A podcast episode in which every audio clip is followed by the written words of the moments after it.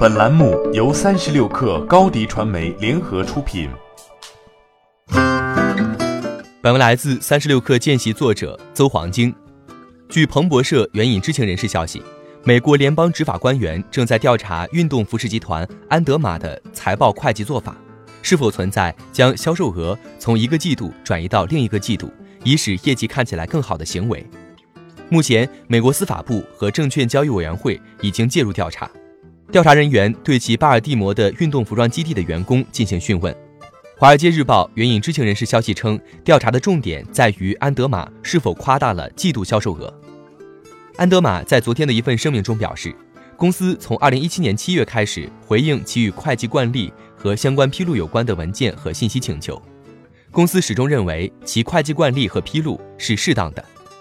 对于安德玛来说，接受调查称得上是屋漏偏逢连夜雨。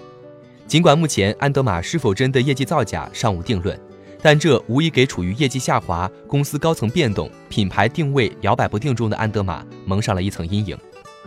安德玛深陷业绩下滑泥潭，在北美市场尤其如此，原因是多方面的。同业竞争激烈是重要因素之一。原本以专业科技开拓市场的安德玛，不仅要面临阿迪达斯、耐克等传统运动品牌巨头在线上市场的攻城略地。同时还要应对瑜伽运动服饰品牌露露柠檬深耕完女性运动服饰市场后对男装业务的寄予，而安德玛则忙着打折促销、清理库存。从其2019年第二季度财报来看，尽管去库存速度有所加快，同比减少26%，但其库存额仍高至9.66亿美元，约合人民币67亿。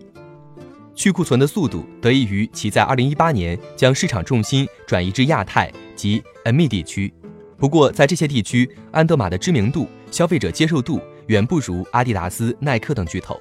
在女性市场上，品牌形象偏男性化的安德玛，在今年六月选择杨超越为品牌大使，而在研发上却没有什么动作。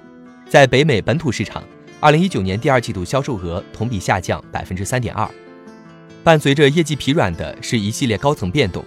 据彭博社报道，就在今年十月。安德玛内部任命了一位新的首席执行官，旨在帮助安德玛重回增长轨道。而在去年十二月召开的股东大会上，安德玛表示将更加专注于专业运动领域。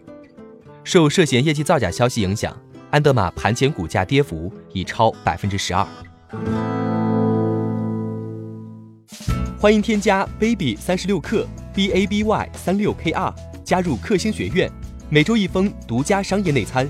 终身加入学习社群，聊风口谈创业，和上万课友一起成长进化。高迪传媒，我们制造影响力。